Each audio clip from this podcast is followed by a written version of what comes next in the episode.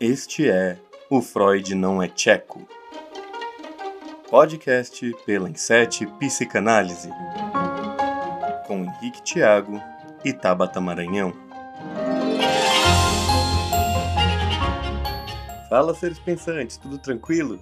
Eu sou o professor Henrique Tiago, psicólogo clínico, docente e seu anfitrião neste podcast da Insete Psicanálise, o Freud Não é Tcheco. Este é o nosso podcast para discutirmos sobre alguns temas da psicanálise. Cada episódio um novo tema, um novo pensamento e um novo conflito para vocês aí. Hoje teremos uma edição especial de Freud não é tcheco, pois nos juntamos com a série do YouTube, o Diálogos no Divã, com a Bárbara Vazia. É, decidimos fazer essa edição por conta de nosso convidado especial, que daqui a pouquinho vocês vão saber. A Bárbara vai contar um pouquinho para vocês. Olá, seres pensantes, tudo bem? Hoje estamos em uma edição muito especial aqui do nosso canal da Inset Psicanálise no YouTube, porque a gente está juntando o nosso programa do Diálogos do Divã junto com o nosso podcast Freud Não é Tcheco. Essa ideia veio devido ao nosso convidado especial de hoje, portanto, sejam todos bem-vindos ao nosso podcast também do Freud Não é Tcheco, junto aqui com a gente no YouTube e também do Diálogos do Divã. Eu sou a Bárbara Vaz e eu vou ajudar nesse nosso bate-papo de hoje com o nosso convidado especial e com todos os participantes que vão participar desse nosso grande divã de hoje aqui online. Então, apresentando todos que, tem, que temos aqui no nosso divã, a gente tem o Henrique, o nosso host do Pod Não é Tcheco, do Freud Não é Tcheco, perdão. Seja bem-vindo, Henrique. Obrigado, Bárbara. Obrigado. Oi, todo mundo. Gente, é, hoje vai ser um pouco diferente, né? Igual a Bárbara falou, mas o assunto é bom igual. Hoje, né? Ah, não vou falar agora, a, tá, a Bárbara ainda vai falar sobre, mas aqui temos um grande convidado. Muito obrigado a todos pela presença. Vamos falar bastante. Vamos sim. E Flávio, também seja muito bem-vindo. Hoje é o nosso divã virtual. Olá a todos, muito obrigado, querido doutor Alfredo Simonetti. E também hoje participando com a gente temos a Leliane. Seja bem-vinda, Leliane, aqui de novo ao nosso programa. Olá, Bárbara, Flávia, Henrique, Alfredo. Bom estar com, com vocês novamente num uh, Diálogos do Divã ampliado ao podcast Freud Não é Tcheco, ou seja, produção a mil, né? Um beijão. Verdade. E como eles já deram uma palhinha aí para vocês, o nosso convidado de hoje ele é bem especial para todos nós aqui da Insight Psicanálise. Ele é médico psiquiatra, psicólogo clínico, psicólogo hospitalar e psicanalista, com mestrado em psicologia clínica pela PUC de São Paulo e é professor titular da, de psicologia médica da Faculdade São Camilo de São Paulo. Ele é médico colaborador do AMBAN, que é o Ambulatório de Ansiedade do Hospital das Clínicas da Faculdade de Medicina da USP, curador do programa de televisão da TV Cultura, o Café Filosófico, ex-professor de psicopatologia do curso de terapia de família e da Escola Paulista de Medicina da Unifesp, professor convidado do COJAI, da PUC, para os cursos da área de saúde, psicopatologia e psicofarmacologia, e ele é professor também da farmacologia geral, psicofarmacologia, psicopatologia da NEFO São Paulo, pesquisador do Laboratório de Psicopatologia Fundamental da PUC, parcerista do prêmio do melhor TCC do curso de psicologia da PUC, supervisor de, da Clínica de Psicologia da ABRAP de São Paulo, coordenador do site de informações e orientações em saúde mental, o mapadamente.com.br, quem quiser saber e autor dos livros Manual de Psicologia Hospitalar, da editora Casa do Psicólogo, e O Nó e o Laço, da editora Integrare. Doutor Alfredo Simonetti, seja muito bem-vindo ao nosso divã e nossa mesa virtual. Agradecemos muito por estar aqui conosco hoje. Olá, pessoal. É muito bom estar de volta falando de psicanálise outra vez, né? depois de um tempo falando só de Covid. Né? É muito bom estar retomando essa questão novamente. Obrigado a Liliane pela idealização de tudo isso e o Flávio, o Henrique a Bárbara pela sustentação. Fiquei muito feliz com o convite, com o tema né, do que vamos falar. Então, muito obrigado pelo convite. Vamos lá. Muito obrigado, professor. Para não perder né, o nosso jeito de sempre, vamos deixar aquele recadinho bem rápido para quem ainda não nos conhece. Para quem caiu de paraquedas, este é o Freud Não é Tcheco, o podcast da Inset Psicanálise, um grupo de seis psicanalistas que amam a psicanálise e temos como intuito trazer esta ciência para vocês de uma forma descomplicada. A Inset é uma empresa voltada a atendimentos clínicos em psicanálise e de fins acadêmicos, para desde o estudante de psicologia até o psicólogo ou psicanalista já formado. E também é o curioso, que quer saber mais sobre esta ciência sem precisar bater a cabeça em textos carregados. Para mais informações, visite nosso site em www.inset.com.br ou siga-nos nas redes sociais Inset Psicanálise no Facebook, Instagram, YouTube e Spotify. Freud Não é Tcheco tem novos episódios semanalmente, todas as segundas-feiras, através das plataformas do YouTube, Spotify e Deezer. Se inscrevam em nosso canal e sigam nossa playlist. Complementando, devido à pandemia de Covid-19, este episódio foi gravado à distância, seguindo as normas de distanciamento social professor, doutor, como que você gostaria de ser chamado? De Alfredo. De Alfredo, então tá bom, Alfredo. então tá. É, Alfredo, os medicamentos eles têm sido muito usados é, nos tratamentos de algumas doenças e sintomas já faz um tempo. É, e até já dando uma introdução aqui para os nossos seres pensantes, a nossa idealização hoje de, de ter esse debate é justamente para a gente trazer esse uso de medicamentos. Né? O que, que tem feito as pessoas usarem tanto? E a gente sabe que, com a história, os medicamentos também evoluíram, o uso deles, as químicas deles, etc. Então, a nossa primeira pergunta aqui é que, considerando a medicalização e o seu histórico, como, como foi sua evolução para o que temos hoje? Eu vou responder um pouco com o que temos hoje, depois digo como chegamos nisso, né? Tá bom. A impressão que a gente tem hoje é de que os remédios já existem há muito tempo. Porque a gente vê tanto esses remédios, né? se fala tanto, os pacientes tomam tanto, é, é uma coisa que os antidepressivos, por exemplo, né? invadiram nossa cultura de tal maneira que quando eu me dou conta de que só fazem 30 anos, eu fico abismado de como em 30 anos é, um, um fenômeno clínico virou um fenômeno cultural. Todo mundo faz piadinha, aparece nos filmes, todo mundo brinca, né? Quer dizer assim, quando uma coisa sai do universo da clínica para ir para a cultura, nós psicanalistas, nós psicanalistas conhecemos muito bem isso com a história do Édipo, por exemplo, que era um termo técnico altamente elaborado, virou, virou né, carne de vaca, como se diz, né? Recalque então, também. É, estes fenômenos, né, seja da que aconteceu com a que aconteceu com o remédio, 30 anos só. Ou seja, é da década de 90 que começa o, o antidepressivo, o remédio nessa explosão. Vou contar uma coisa que aconteceu em 1990, então.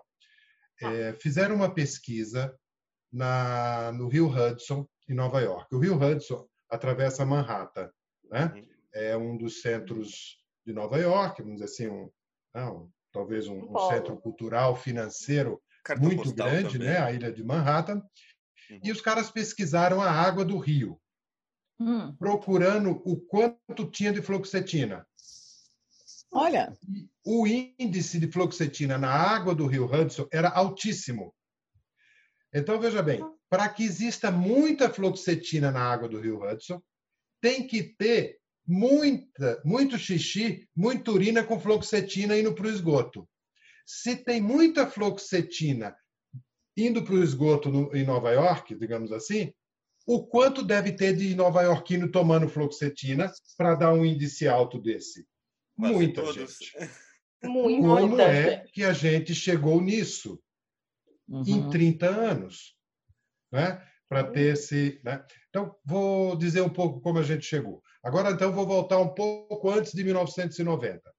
O tá. que, que existia antes né, dos remédios psiquiátricos? Vamos lá para 1950. Acabou a guerra, Segunda Guerra. Imagine que você está em São Paulo, 1959. Né? Hum. E você tem um parente que está com a depressão grave ou está com a crise de psicose. Aí você leva ele para o doutor Pacheco e Silva, que era o psiquiatra Chan daquela Chan. época. Exatamente. Né? O catedrático lá do HC. Sabe o que, que o seu tio ia, ia ser tratado? Vou contar para você. Ó. O que, que tinha para o Pacheco e Silva naquela época, se o seu tio fosse um bipolar ou um esquizofrênico ou tivesse uma depressão grave? Isolamento. Botar ele numa interná-lo lá no, no hospital, numa clínica e deixar ele chamava clinoterapia. Sabe o que é clino? Cama. Ficava na cama, deitado. Uhum. Imobilizado. Não, não era contido. Não, não, era, não, não é a contenção. É a ideia de repouso. Né? Uhum. Nós, psicanalistas, também conhecemos muito bem isso. Antes do Freud Sim. propor a psicanálise, como é que se tratava a neurastenia? É. Esqueci o nome daquele cara lá, que era um, um americano, propunha um, um, tipo de repouso, uma. Não lembrei o nome dele agora, mas era o repouso que existia quando Freud introduz uma terapia mais ativa pela palavra, né? Mas enfim, uhum. voltando para o seu tio aqui no HC, internado, isolamento, banho, ia fazer sauna, ducha fria se ele tivesse muito agitado, uhum. se ele uhum. tivesse calmo, pegava umas umas faixas, molhava e enrolava. Tá? que mais? Se fosse um psicótico muito grave, ele ia lá para o Juqueri, ia fazer Exato. laborterapia, uhum. ia transferir lá para o Juqueri, ia trabalhar nas colônias, ia plantar, ia construir os prédios lá do Juqueri. que mais que tinha para tratar o seu tio? É... Não tinha os banhos quentes também? Então, banho quente e frio, alternava assim, construía um, um, tinha um corredorzinho com duas paredes do lado. De um lado ficava um cara com água fria, do outro um cara com água quente. Uhum. Se Isso. fosse um louco agitado, jogava quente e frio para dar o choque térmico. Uhum. Tá? Uhum. E mais? Algum Dieta, uso de alguma substância também? Vitamina. Então percebam que até agora eu não falei de remédio, né? Não. É porque é. não tinha muito. E os remédios que tinham eram calmantes, eram sedativos. Hidrato de hum. cloral, brometos, cuja única função era botar para dormir, acalmar. É. Se fosse muito grave, agora veja os, os tratamentos que existiam. Existia um negócio chamado convulsoterapia. A ideia de que se você produzisse uma convulsão no paciente, ele saía melhor. Isso é real. Né? É, um, é um choque. A convulsão é um choque. É como se você pegasse o cérebro, desarruma. A convulsão, o que é? É uma descarga de todos os neurônios ao mesmo tempo.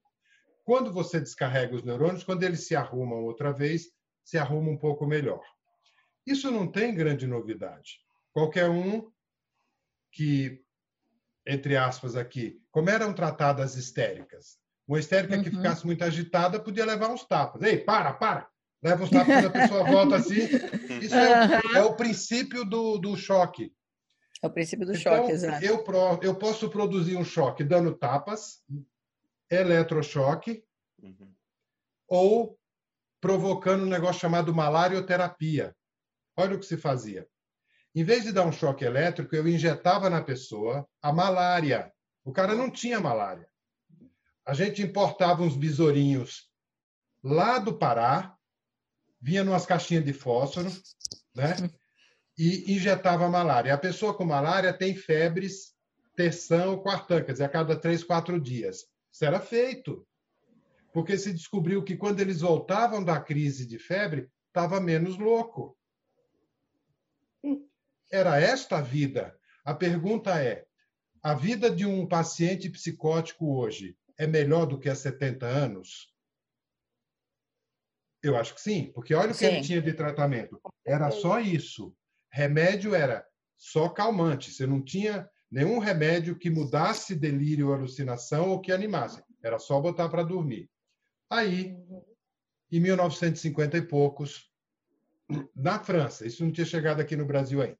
Eu vou contar agora a história do primeiro remédio psiquiátrico efetivo. O que, que eu chamo efetivo? Que faz alguma coisa mesmo, além de botar o cara para dormir ou além de produzir esse choque que era o tratamento que a gente tinha na época, né?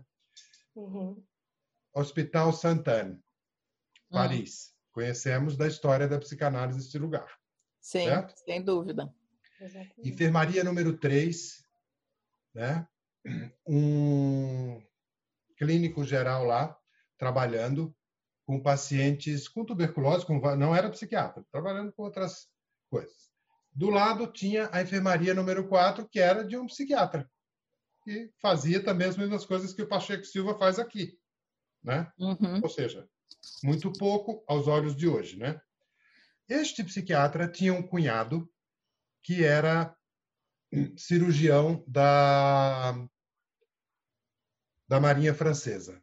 E eles estavam num jantar de família. Né? E ele, o psiquiatra ouve o cunhado, cirurgião, falar de uma substância que a Ródia estava testando hum. como para os pacientes dele. E que não funcionava para nada, mas que deixava os pacientes calmos. Hum. O que, hum. que o cara pensou? E se eu usar isso com os meus louquinhos? Pediu uhum. para o cunhado, pedi para a Ródia um lote dos remédios, os caras mandaram, ele testou na enfermaria psiquiátrica da Santana e os pacientes dele ficaram calmos. Pela primeira vez, a enfermaria de psiquiatria estava em silêncio. Não tinha aqueles gritos, pacientes, como a Bárbara já tinha mencionado, né? contidos, aí sim contidos, amarrados. Esse cara falou assim: opa, Uhum. Essa é a história do Amplictil, a clorpromazina, uhum. o primeiro antipsicótico efetivo. Porque falar de remédio, a gente tem que contar a história separada do psicótico e do neurótico, tá? Então, estou contando Sim. o remédio para o psicótico. Esse foi o primeiro. Para o neurótico não tinha nada ainda. Né? Uhum. É, aliás, psiquiatra nem tratava de neurótico. Psiquiatra tratava de louco. Quem tratava de neurótico era neurologista. E o Freud tinha desenvolvido toda a psicanálise para os neuróticos. Os psicóticos mesmo era. Tá? Bom, enfim. É, assim começou o primeiro remédio, o Amplictil. Né? Entendi. Em 1956, 57. Para isso ser é, efetivo, vai à década de 60. Mas para nós, psicanalistas, essa história tem um detalhe muito curioso. Eu falei Sim. que a enfermaria número 4 era deste médico. Sabe quem trabalhava na enfermaria número 5 em 1954? no Hospital Sim. de Santana? Hum. Lacan. Sim. Enfermarias vizinhas. O que Lacan estava escrevendo em 1954? Fundamentos do discurso da palavra, fundamento da, da terapia. Ou seja, Lacan estava preparando o texto dele que anuncia o poder da palavra na terapia. Acho que é campo e função da palavra na, no, Campo e função. Campo e função da palavra, exatamente, então, Alfredo. Esses, veja bem, nas duas enfermarias, uma vizinha da outra, isso não parece roteiro de filme? Parece. Já dá para a gente começar a montar o nosso filme da Inset sobre isso, hein? Olha Vamos lá. Fazer um filme, Vamos fazer um roteiro, contratar os caras, faz um filme. As duas enfermarias, tá, já está feito o roteiro. Uma Lacan lá escrevendo campo e função da palavra, na enfermaria do lado, o cara desenvolvendo a pílula. Ou seja, pílulas e palavras nascendo vizinhas uhum. do Hospital uhum. Santé. Bom, Sim. isso é a história do antipsicótico. Fez muito sucesso. Tá? Uhum. Assim começou essa história toda. Então, mas esse era o remédio para os loucos. Ninguém que tivesse uma ansiedade, uma depressão, uma tristeza, ia tomar esses remédios. Porque esses remédios, sabe qual foi a origem química deles? Pesticida. Na guerra, eles sobrou muito combustível de avião e muito muito pesticida. A Ródia comprou, sobrou lá da guerra dos alemães, né? e começou a pesquisar outros usos para aquilo. Os primeiros antipsicóticos têm origem em remédios desse, desse gênero, altamente é, tóxicos, né? Tóxicos, tóxicos é. né? E que foram testados primeiro para tuberculose. Ah. Então, aí, como não funciona? Médico é muito pragmático. Eu testo uma coisa para uma, para uma doença. Se não funciona, mas funciona para outra, a gente não tem prurido nenhum de trocar. Exemplo. Sim. Já ouviram falar do negócio chamado, ah, nessas clínicas de bronzeamento, de dessas câmeras câmeras artificiais de bronzeamento artificial, que o cara Sim. entra e fica aquele monte de luz. Aquilo uhum. não foram, não começou como estética. Aquilo era um tratamento psiquiátrico para depressão. Na Finlândia, que não tem sol, e aí eles existe uma depressão chamada depressão sazonal. Existe mesmo, tá? Assim, uhum. Pacientes deprimem mais no inverno por falta de fotossíntese, né? Aí o que, que eles estavam testando? Se eu boto banho de luz, banho de luz funciona muito bem para beber com icterícia. Exatamente. Tá? Isso é verdade. Será que Até não hoje. funcionaria para deprimidos lá nesses países que não tem sol? Eles começaram a testar. Aí aqueles deprimidos, resultado, um bando de deprimido, tudo moreninho, tudo bonito e continuando deprimido. Ou seja. bronzeado, pelo menos, né? Mas estava tudo bronzeado, era essa a ideia.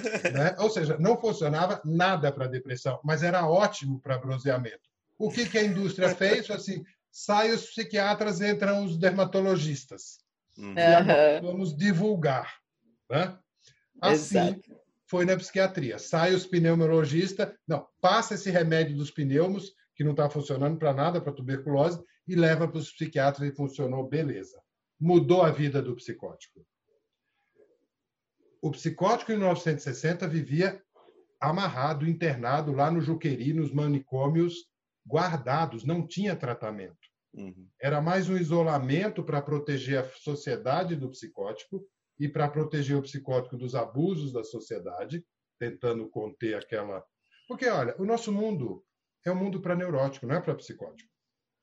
Era uma marginalização, né, do, dos psicóticos. Sim. Fiquem ali, vocês ficam aqui, a gente fica aqui, como se fosse um muro de Berlim mesmo, para lá e para cá, né?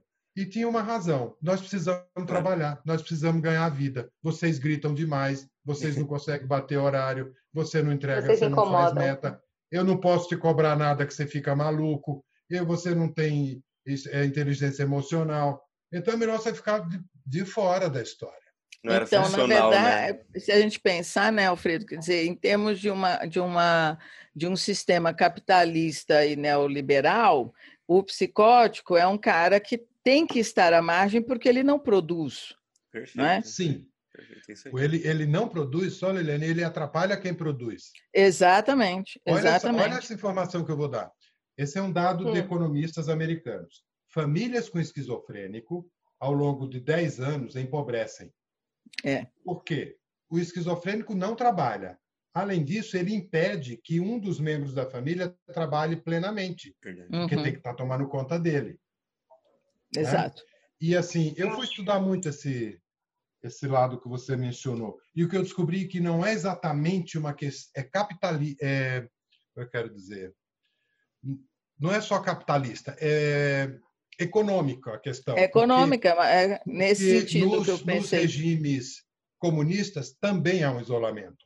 Uhum, uhum, Eles também atrapalham a produção no país comunista. Então, é mais do que liberal ou capitalista. É o lado é econômico. É marxista o negócio. Assim. Entendi. Entendi. Né? É, são é, os fundamentos econômico. econômicos. O psicótico não contribui para o desenvolvimento econômico, seja no mundo capitalista ou no mundo socialista. Ele atrapalha do mesmo jeito. E aí você, uma... você diria, Alfredo, que, que, que uh, no mundo atual, em que nós temos um, um outro nível de tratamento dos, dos psicóticos, tanto com uma medicação muito mais avançada e elaborada, e também com as psicoterapias, uh, um psicótico hoje pode estar incluído na, na, na, na sociedade? Ainda ah, não? Pensei que você ia dizer na produção. Na produção, ele não. Eu sei que ele não. está incluído na sociedade, mas ele não produz. Eu uhum. acho que esse é um dos grandes ganhos do remédio. Como era a vida do psicótico antes e hoje? Hoje ele está em casa. Tudo bem que ele fica isolado no quarto.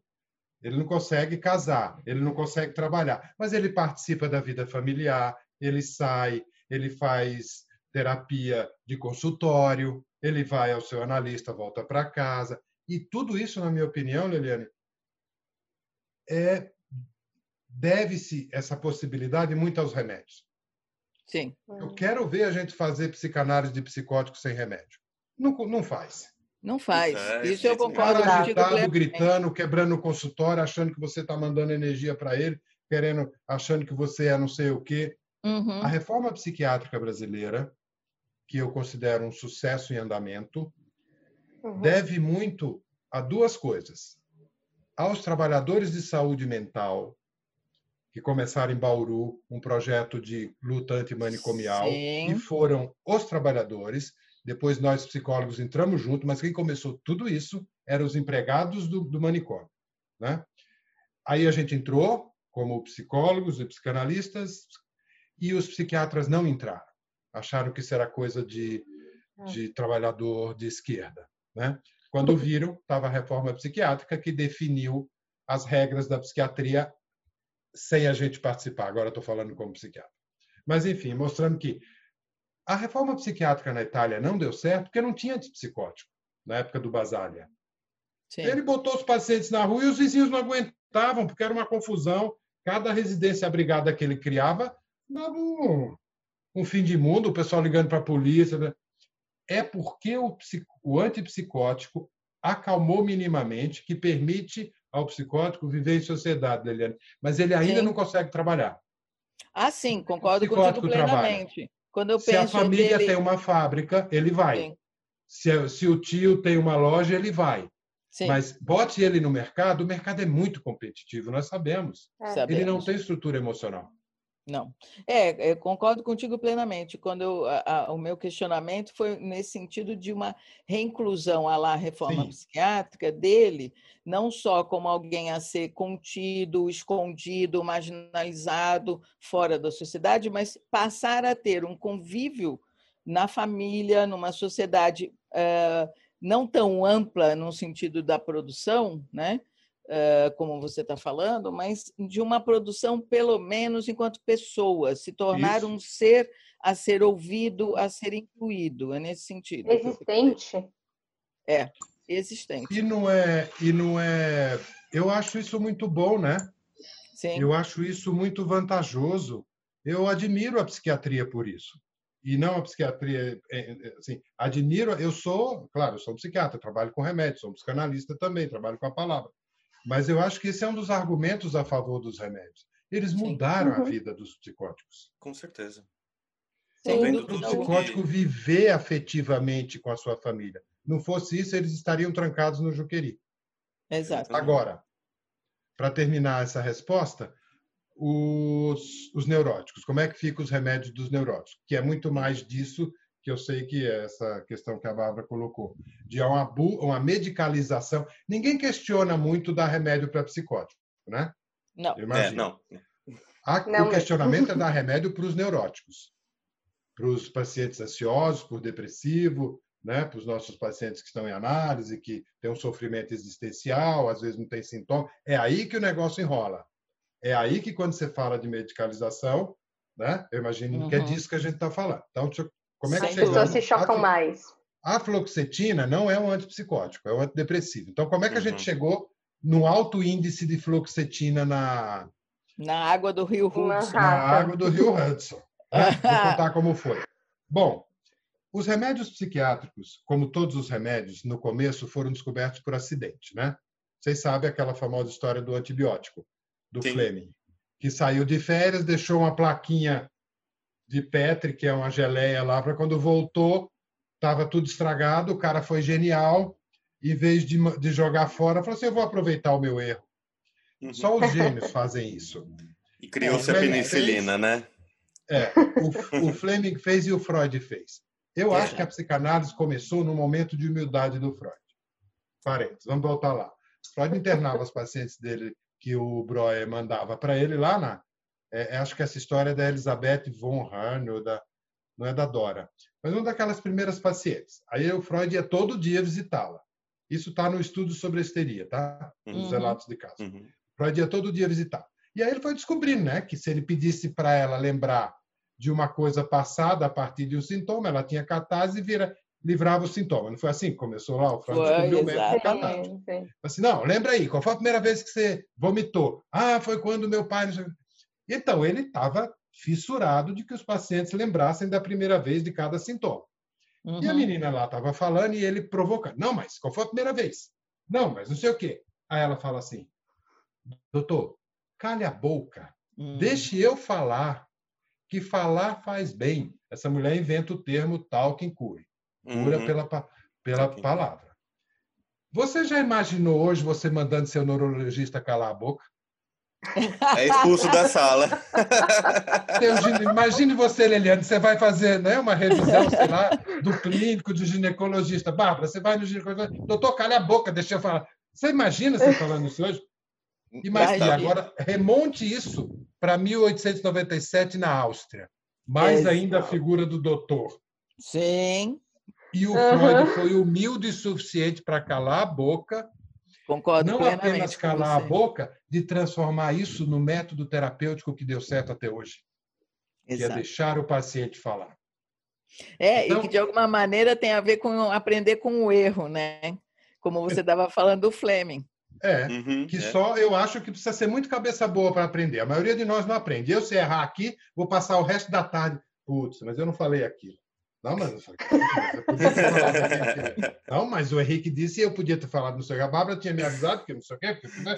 eu vou ficar me torturando o resto. Aprender com o erro é uma habilidade fantástica, mas que nem claro. muito. Mas voltando. Né? É. Então, o que tudo isso Genial. tem a ver lá? Genial. Vamos voltar lá para como é que foi inventado, então, em 1987. Os remédios, então, tinham sido inventados na base do acidente ou do erro. Porém, a indústria e o capitalismo, eles são muito proativos. Não dava para esperar um acaso e um erro que inventasse um remédio que estava faltando. Porque ó, até então, até 1987, todos os remédios, desculpa, até 1950, 60, mesmo esses que foram que eu contei lá na enfermaria de Santana, eram remédios é, antipsicótico, ou seja, eram remédios que rebaixa o, o cérebro, que aprisiona. Não tinha nenhum estimulante, era tudo calmante. Depressivos? Aí, remédios, drogas o depressivas? CEO, os presidentes da, da, da Lilly, que é uma farmacêutica americana, falou assim, escuta, tudo que tem aí é para acalmar as pessoas, tudo bem. Não tem nada para dar um up, não tem, seu presidente. Vamos atrás. Contratou vários pesquisadores e os caras começaram a pesquisar. Levou 20 anos pesquisando a fluoxetina. Já estavam desistindo dela. Né? Hum. Quando os caras inventaram.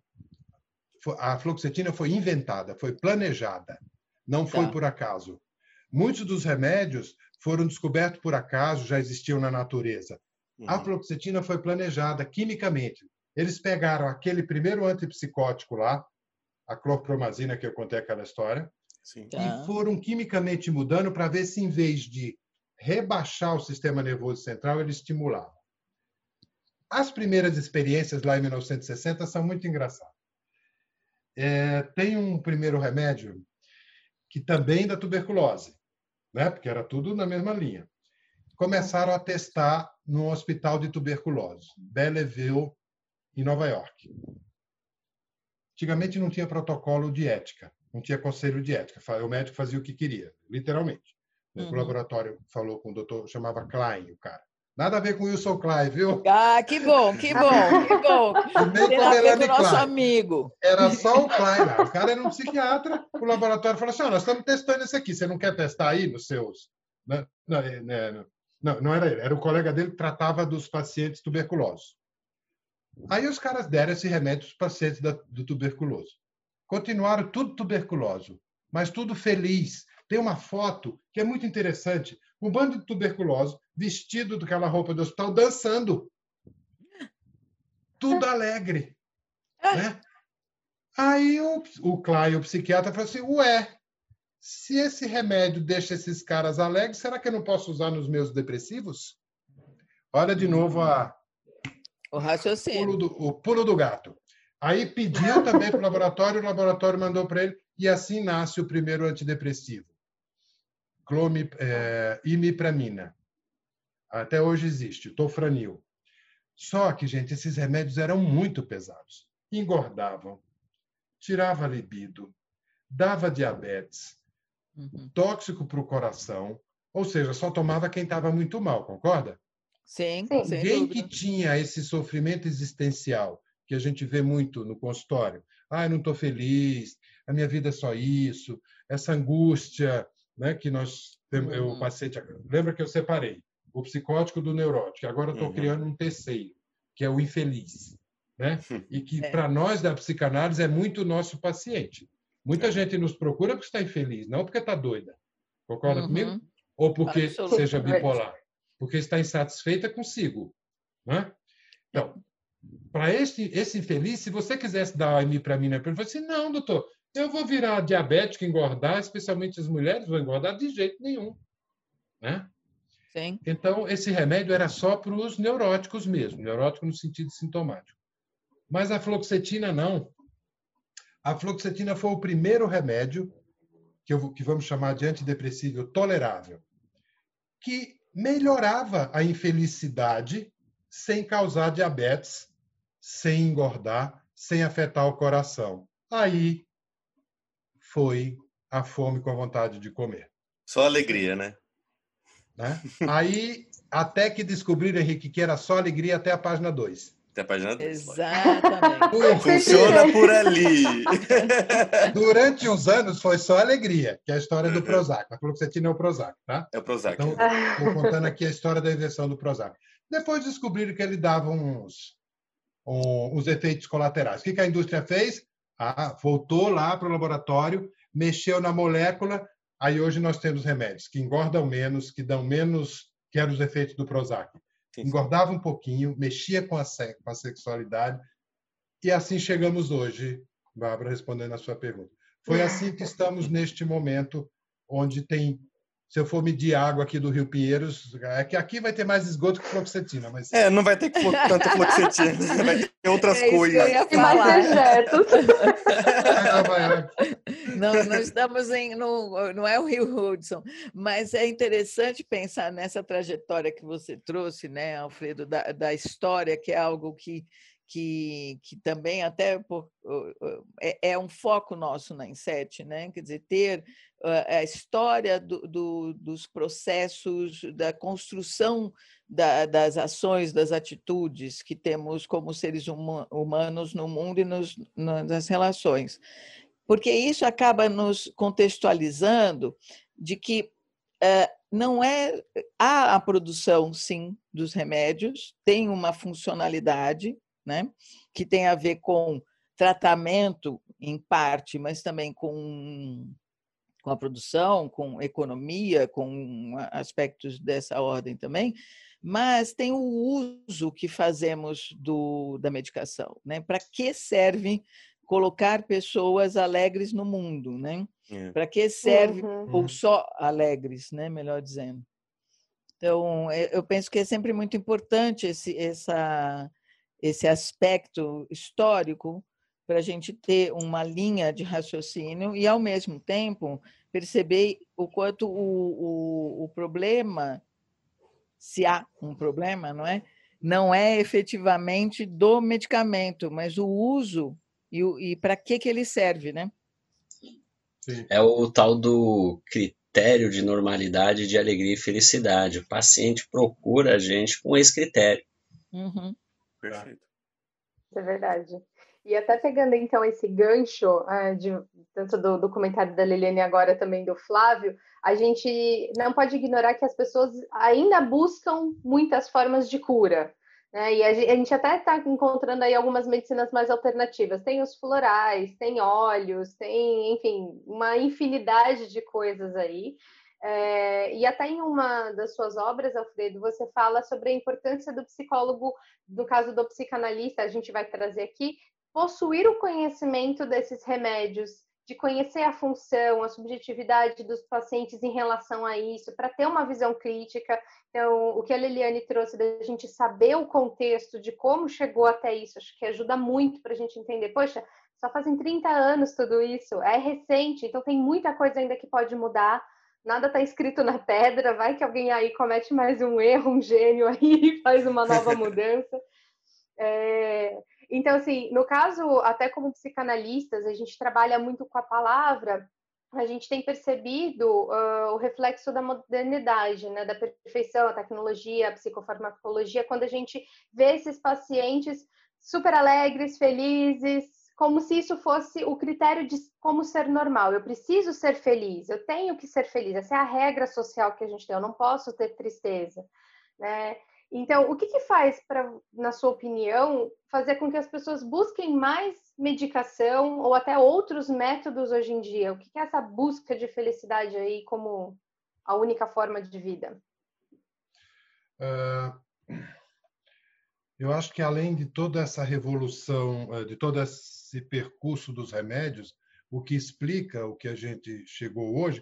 Mas antes, Bárbara, deixa eu aproveitar uma coisa que você falou, deixa eu esclarecer o que eu acho que um psicanalista tem a ver com remédio, né?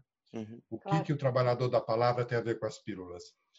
Eu acho que existem três razões para um psicanalista se preocupar, se envolver, estudar um pouco o remédio. A razão número um é uma razão prática. Qual é a chance de você receber no consultório hoje alguém que toma remédio? Altíssima. Né? Se o paciente não for só aquele infeliz, se ele for o tipo. O tipo 1 é o psicótico, o tipo 2 é o deprimido ansioso com sintomas, e o tipo 3 é o infeliz que nós conhecemos bem, né? É o, a pessoa com sofrimento existencial que a gente conhece bem. Se ele for do tipo 2, do tipo, a chance dele tomar remédio é muito alta. Então, o fato é que nós, psicanalistas, trabalhamos num universo onde o remédio é muito presente né? seja presente porque o paciente toma, e se o paciente deprimido não quer tomar remédio, ele tem que sustentar isso em relação à sua família. Você imagine uhum. o pai, fala assim, não, é. meu filho, mas faz três anos você não trabalha, mas como você não vai tomar remédio? Ou o marido, não, Bezinho, você tem que tomar. Ou, pô, você não vai tomar, você vai ficar desse jeito, você vai, né? Por quê? Porque a cultura já criou o imaginário que existe uma solução química. Então, não tomar remédio hoje existe um, né? uma sustentação de um desejo que não é fácil. Ou seja, o remédio está aí na nossa prática clínica. Então, por isso, uhum. acho que o psicanalista precisa ter algumas noções do que é o remédio. Essa é a razão um, que é a razão prática. A razão clínica, que é a segunda razão. Os remédios mudam o psiquismo que você trata, que nós uhum. tratamos. Imagine que você está atendendo um cara que, antes de subir para o seu consultório, deu uns tapinha na maconha lá. Aliás, isso acontece com muita frequência, gente que não sabe. Né? É verdade. Às vezes sabe, às vezes, às vezes sabe. sabe. Mas vocês, eu tenho uns pacientes, vocês devem ter também, que falam assim, ó, oh, tô fazendo de subir aqui, eu estava ali no boteco com meu namorado, e já, né? E aí a gente... É. Agora online, então? Né? Agora Olá, online, é bebendo enquanto tá conversando. Nisso, pois é. Bebendo, fumando. Então, esta bebida, este fumo, esta substância química altera o psiquismo, que é o seu objeto de trabalho. Uhum. Por exemplo, o Flávio sabe do que eu vou falar. Imagine que um psicólogo vai atender alguém no hospital e o cara está lá meio sonado. Antes de fazer diagnóstico de depressão, tem que ver se ele não está tomando um corticoide, um opioide para dor e deixa o cara daquele jeito, não é isso, Flávio? Isso. Um, um, um psicólogo apressado vai é. fazer diagnóstico Devemos fazer a Errado. distinção do que é orgânico e do que é psiquiátrico. Então, é. Uma intoxicação, você fala, nossa, vamos conter esse indivíduo. E ele só está chapado. É. Ou o indivíduo está em delirium tremens e morre em cima de uma maca em decorrência das convulsões, porque achavam que ele estava em surto psicótico. Exatamente, muito então, bem posto. a razão primeira para um psicanalista se envolver com remédio é prática, porque está aí no mundo. A segunda é, é, clínica, ele altera o quadro clínico. Muitos é, antidepressivos já deixam o seu paciente, quando chega para você, mais menos afetado. Ou o contrário, se ele está tomando algum remédio, mais agitado. Então, você precisa ter minimamente essa noção para você não interpretar psicologicamente o que é químico. O que é um erro então, grosseiro, né? Como isso então, que o então, Flávio falou. Você vai chamar de, de surto psicótico, que é uma intoxicação renal, é, uma falência é, hepática ou uma, uma abstinência. Uhum. Aí a gente entra naquele aspecto que, que eu viro e mexe, converso muito com você, que é o diagnóstico, né? Quer dizer, a precisão do diagnóstico. Isso. Não é possível fazer. Ó, o diagnóstico psiquiátrico digamos assim, o diagnóstico psicopatológico é um diagnóstico de exclusão. O que, que eu quero dizer com isso? Sim. Uhum. Primeiro, o Flávio também deve estar muito acostumado com isso que eu vou falar. Você tem que excluir as causas orgânicas. Depois que você afirma a causa psíquica. Claro. Porque não existe na psicogênese nenhum sintoma que você possa dizer assim, isso é pânico. Garantido, sem antes eu ter excluído que não é um problema de tiroide, que não é um problema de cocaína, que ah, essa depressão é endógena, é psíquica, sem eu ter excluído que não é um problema de tiroide, que não é um, sabe assim? Não tem nada na nossa área, na, na área psi, que nos permita afirmar um diagnóstico sem ter excluído o outro. Perfeito. Já os médicos têm. Por exemplo, se ele pega lá um paciente é, sonado e ele pede um exame de sangue, ele pode, ele nem precisou pensar nada de psicologia. Ele falou assim, tá aqui. Então, a medicina pode fazer diagnósticos afirmativos. Nós não podemos. Nós primeiro temos que excluir que aquele quadro não seja orgânico. Aí sim eu vou. Então, isso vale muito para a psicologia hospitalar, mas vale também no consultório, porque você claro. não sabe o que, que. Cuidado, né? Assim, a gente precisa ver. É que no hospital é muito mais frequente. Mas então a, a, a segunda razão é a razão clínica. E há uma terceira razão para um psicanalista se envolver com remédio. O remédio é um objeto pulsional privilegiado. Hum. O que é objeto pulsional? Tudo aquilo que no imaginário de alguém completa a minha falta. Não é isso? Hum. O objeto pulsional não é o objeto em si. Se eu disser para você que eu adoro essa canetinha amarela, porque eu já tenho ela há 20 anos e foi meu pai que me deu, que não sei o quê. O que é objeto pulsional não é isso aqui, é o que está aqui. Uhum. Né? Uhum. Então, objeto pulsional é uma coisa imaginária, a, o objeto é outra coisa. Então, o remédio, todos nós, chegando aqui, né, se aproximando da pergunta da Bárbara, por que, que as pessoas procuram remédio? Todos nós achamos que, a gente, que o remédio é uma poção mágica. Se você for no médico, um endocrinologista, qualquer coisa, e ele fala assim: oh, você tem uma síndrome de gerado, não sei das quantas, esses nomes esquisitos dessas síndromes que tem. Nome de Aí alemão, assim, nome do sueco, né? Isso, a gente mal consegue falar. Eu não sei por que só. Por que, que tu tem a síndrome Zé Geraldo da Silva? Né? Pode ter um dia. Porque discursiva vai ser muito Seria geral. Muito melhor. Só tem síndrome desses nomes suecos. Mas, enfim, aí você fala assim: então, doutor, e o que, que eu vou tomar? Aí eu falo assim: ah, sinto muito, para essa não tem remédio. Garanto que você vai pensar assim: ah, não. Eu vou entrar no Google eu vou assistir o Fantástico. em algum lugar do mundo deve haver um remedinho para isso. É atávico. É, como diria o Jung, um arquétipo, a poção mágica. Então, essas são as três razões para o psicanalista se envolver com remédio. E o quanto se envolver? É aqui que eu acho que precisa um comentário. Porque a maioria dos psicólogos, dos psicanalistas, quando vai estudar psicofarmacologia, cai no que eu acho que é um, no canto de sereia, se encanta com a farmacologia, com a neurofarmacologia, fica estudando todos os sistemas do cérebro, dopamina, serotonina, amígdala. Não serve para nada isso para você, vou dizer por quê.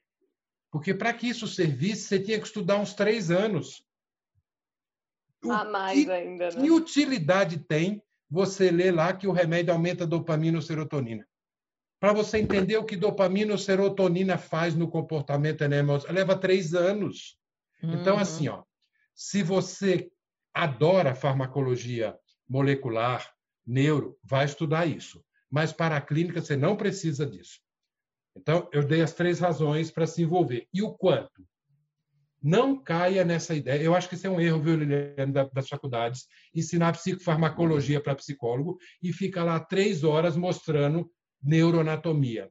Não vai aproveitar. O que eu acho que um psicólogo, um psicanalista saber é o seguinte: este remédio é a farmacologia clínica e não molecular. Então, resumindo aqui para vocês, ó, o que você precisa saber do seu paciente? Esse remédio que ele toma, ele estimula o sistema nervoso central, ele cede o sistema nervoso central ou ele desarruma. Uhum. Se ele uhum. estimula, provavelmente ele leva a uma euforia ou, né?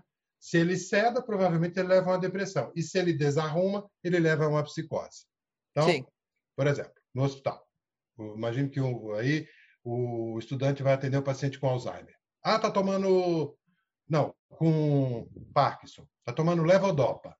O que, que ele precisa saber sobre levodopa? Se ele for estudar para ver que o levodopa aumenta a recaptação de dopamina, não sei o que, ele vai ficar encantado, vai ficar metido, porque aí psicólogo com esses termos não, porque o circuito, o circuito da amidaliano, a circuitaria cerebral, as palavras da medicina são muito sedutoras.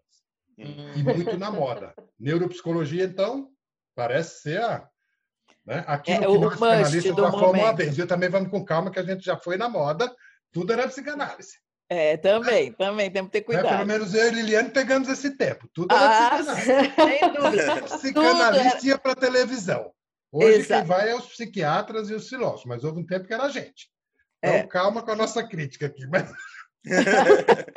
Voltando lá. Aí o paciente está tomando levodopa. O que, que o psicólogo, o psicanalista tem que saber? A levodopa estimula o sistema nervoso central, ceda ou desarruma. No caso, ele desarruma, dá alucinação. É Sim. muito comum o paciente tomando levodopa, no fim da tarde, alucinar. Hum, é isso que a gente tem que saber. Sim. Como que ele alucina? Porque não, não vale a pena entrar nisso. Até para pensar, não é, Alfredo, que aí na clínica é, eu não vou fazer uma, um, uma sessão clínica, seja em, em, qualquer abordagem da psicoterapia, no final do dia com esse paciente, né? Porque ele vai estar tá lá num estado então. alucinógeno necessariamente por causa da medicação e não tem nada a ver com o psíquico. E Agora, a gente pode erroneamente interpretar o início de demência já com a questão do Isso. Parkinson. E fica mais tendencioso a pensar. Né? Já tem o Parkinson, então já há algo ali nas neuroses, né? nos nervos. Então já há algo tendencioso a pensar que já há um, um, algo neurovegetativo, né? algo neurodegenerativo ocorrendo. E aí você faz um diagnóstico sem perceber essa questão também. Sim, é. Eu acho que total. o psicanalista precisa saber coisas de remédio, mas o que a gente precisa saber é pouco, dá para saber. É uma boa notícia que eu estou dando. É uhum. fundamental. e você não precisa ficar perdido nem embarcando nessa coisa. O que você precisa saber é menos do que você geralmente acha, e isso vai te habilitar clinicamente. Então, é farmacologia clínica, não farmacologia molecular. Sim. Mas acontece é. que a farmacologia molecular é muito bonita, é muito sedutora. É, ela entra naquele aspecto do objeto funcional que você estava é. falando. Opa, agora eu tenho aqui palavras que me compõem. Isso. Mas, mas uh, até respondendo a um ponto que você disse que eu, que eu, e que eu considero bastante importante, né, Alfredo? Uh, a, na formação, por exemplo, que a gente hoje tem na Unip em psicologia, não há psicofarmacologia. O que há é a psicopatologia, e ela sim nas bases da psicodinâmica, da psiquiatria e da psicanálise. E é claro, a medicação, o conhecimento da medicação é nesse aspecto clínico, não no aspecto uh, como você acabou de dizer. Porque a gente entende que efetivamente o psicólogo não vai medicar.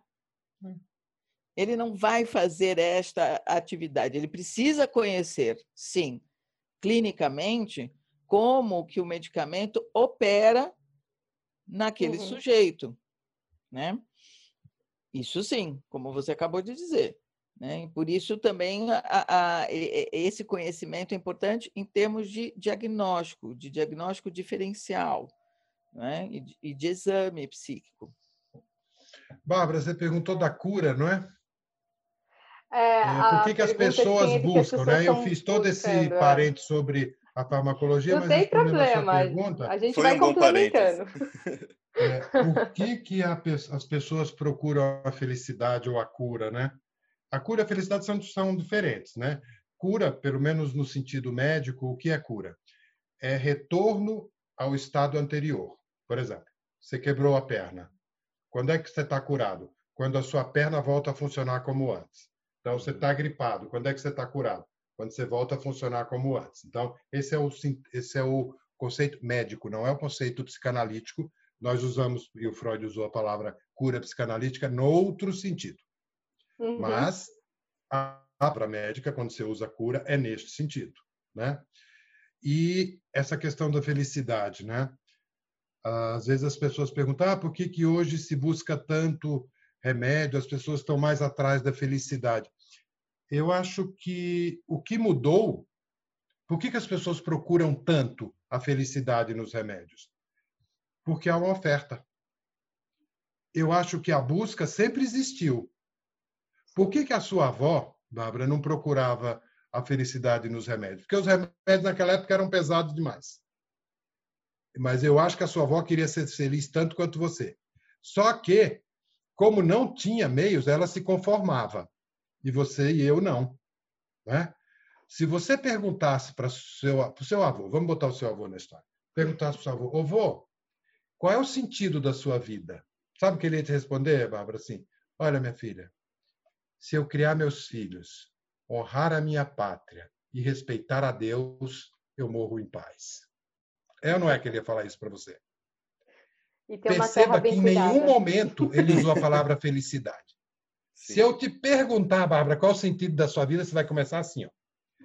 Bom, primeiro eu quero ser eu, ser do meu jeito, me realizar, ser um sujeito singular, né? Quero ser feliz, quero ter sucesso, quero. Aí começa, preciso ter sucesso, é. sou obrigada. Né? Pela Mas regra social, mostrar... hoje a gente tem que ter um milhão na conta antes dos 30, ter uma empresa, uma família Sim. e ser bem sucedido. Isso, pelo menos, Não. na regra social. Cinco tá cachorros e um gato. Felicidade é um direito. Né? E por que, que a gente acha isso? Por duas coisas.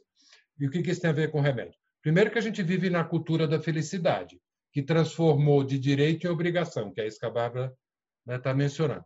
Mas o que mudou com a história dos remédios, gente, não é que o ser humano hoje quer ser mais feliz que antes. É que hoje tem uma oferta. Hoje você tem um remedinho que te deixa um pouco menos angustiado e que é tolerável fisicamente. Você não tinha isso em 1950. Uhum. Então, é a oferta que mudou. O desejo humano por cura, felicidade, sempre existiu. Mas como não tinha, a gente se conformava. O seu avô, a sua avó se conformava. Você não vai se conformar hoje, nem eu, porque tem uma oferta tolerável de remédio. Então, eu acho que o importante é ter essa noção de que é a oferta e a cultura da felicidade.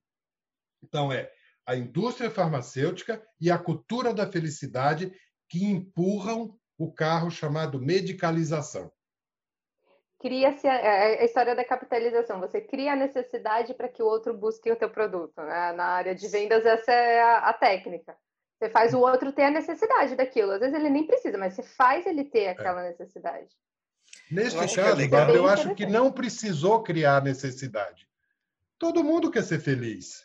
Sim. Só que Desde quando o ser humano busca felicidade na química? Não é de 87 para cá que criou o remédio. Olha a história do álcool. Olha a história do ópio. Uhum. Olha a história dos índios mascando as folhinhas. Eu acho que índio, que ser humano pré-histórico lá, mascando folhinha, não era só para dor de barriga, não. Era para dar barato também. Desconfio que, desde Ai, lá, a gente busca na química a cura e a felicidade. Uhum. Só que a química não dava isso, porque aquilo que dava felicidade matava, intoxicava. Agora nós temos o Prozac, a pílula supostamente da felicidade, que tira pelo. Ah, bom, outra coisa. É um nome completamente errado para o Prozac. Ele não dá felicidade, ele tira angústia. São coisas diferentes. O que dá felicidade é cocaína, é, os estimulantes o Prozac não é exatamente um estimulante, ele é um meio um anestésico. Né? Certo. Uhum. E, e, bem interessante esse ponto que você trouxe, é, e você até faz, na verdade, você menciona no seu trabalho do Manual Técnico de Psicologia Hospitalar a citação assim: o trabalho do psicólogo consiste em ajudar as pessoas a encontrar a magia da palavra. Então, o que, que você pensa da pílula sem a palavra? A pessoa que só usa medicação. Eu falo porque eu conheço pessoas que falam assim: não, eu já estou tomando remédio, eu estou bem, eu não preciso fazer isso. E acho que essa sua fala do, do Prozac tirar a angústia, para minha percepção psicanalista, entra naquela. daquele texto do Freud, do mal-estar da civilização. A gente foge do desprazer, só que isso faz a gente cair em mais desprazer. Só que a gente fica nessa, nesse ciclo vicioso, o remédio vira uma, uma muleta né? Então, o que, que você pensa dessa pílula sem o uso da palavra? Vou ser sincero, e uhum. acho que a gente merece um debate sincero, né?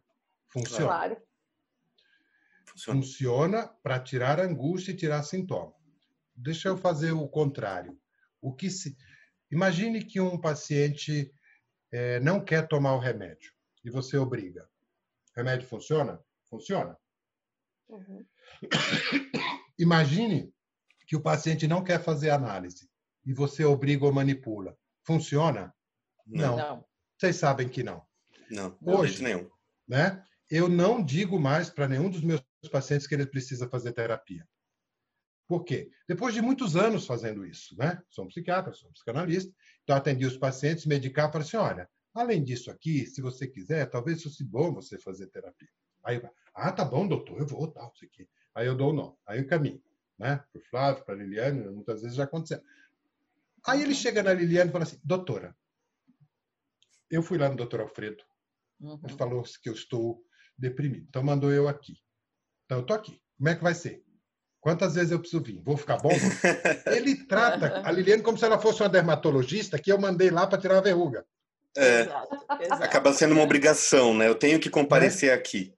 É, e aí, no, aí eu percebi, falando com os colegas, que todos esses pacientes que eu encaminhava não ficavam. Então, eles perderam tempo, mexeram com, com a angústia dos terapeutas, que começaram a se achar incompetentes, porque não segurava paciente que vinha da psiquiatria.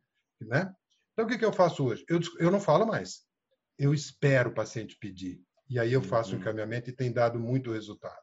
Quando Legal. o paciente diz, doutor Alfredo, o senhor acha que eu devia fazer terapia? Eu falo, não, dever não. Você quer?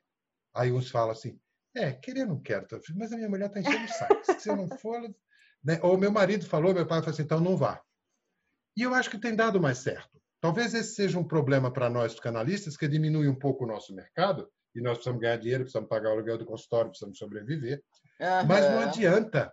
É o tipo de paciente que não fica. Então, assim, ó, se eu obrigar alguém para terapia, não funciona. Mas se eu obrigar alguém a tomar remédio, Bárbara, sendo sincero, funciona. Em que sentido? Tira o sintoma, não produz um crescimento pessoal. Isso não. Mas não uhum. dá para dizer que a pílula sem palavra não funciona. Ela funciona. O que dá para dizer é que quando ela vem com a palavra, funciona muito melhor ainda. Funciona melhor. Porque os psiquiatras atualmente estão desaprendendo a conversar. Sim. Porque Sim. os psiquiatras estão trabalhando num modelo muito de protocolo. Você acha? Olha como é que psiquiatra uh, conversa sobre a sexualidade de um paciente. Eu vou fazer aqui. Veja se isso tem cabimento. Lá vamos ah, nós. Como é que está o sono? Comida, trabalho, tal. E a sexualidade? Ah, tudo bem. O senhor tem prazer? Tenho. Quantas relações por mês? Três. Você acha que alguém responde sobre sexo para um médico na primeira vez desse jeito? É mentira. Claro. Tem coisa, ó, tem coisa que o paciente mente, sim. Tem três coisas que o paciente mente: sexo, remédio para emagrecer e, e, dinheiro. Quando ele começa assim, ai, ah, doutor, eu queria falar uma coisa, mas não sei, você já sabe. Ou ele quer parar a análise e não sabe dizer, né? Uhum ou é transferencial, ele está com raiva apaixonado por você, né? O remédio. Então, assim, ó, sexo, ninguém fala de sexo tão fácil assim, pelo menos sinceramente. E Sim. os psiquiatras, na minha opinião, se iludem que uma pergunta desse tipo. Ah? Abrange a possibilidade de uma conversa sobre sexo ou sexualidade, né? Pois é. E, e, então, não.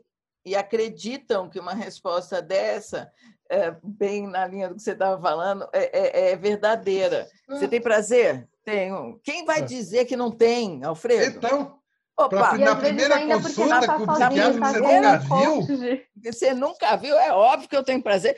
Tenho prazer, são três vezes na semana e dou no couro. Opa, claro! E é bom pra caramba. Isso quando o paciente não é isso quando o paciente não está com o cônjuge na sala, ele não vai falar nunca que ele não então, quer fazer. Ou até o cônjuge responde, né? Ah, é todo ah, dia. Sim. Todo ela dia, tem. doutor. Todo dia. Exato. Tem prazer, então. aí o cara fala, ela tem. É. então, o que, que eu estou falando aqui? Que os psiquiatras desaprenderam a palavra. Uhum. Né?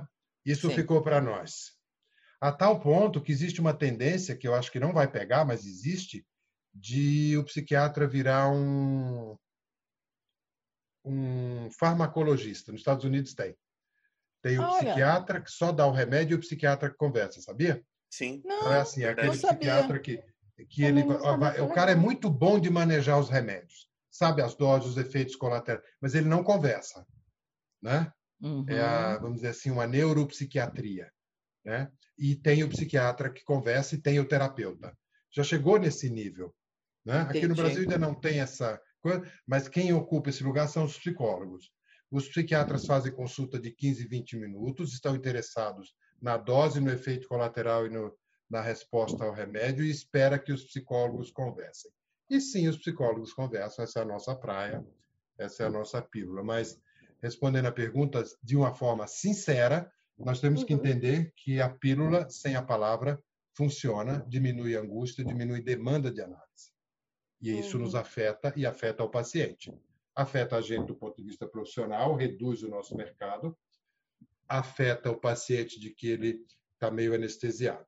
Por outro lado, então, nesse sentido, a pílula do antidepressivo seria a pílula que cala, né? A pílula que diminui demanda pela fala. Uhum. Porém, gente, no antipsicótico é a pílula da fala. É porque o psicótico toma remédio que ele faz terapia.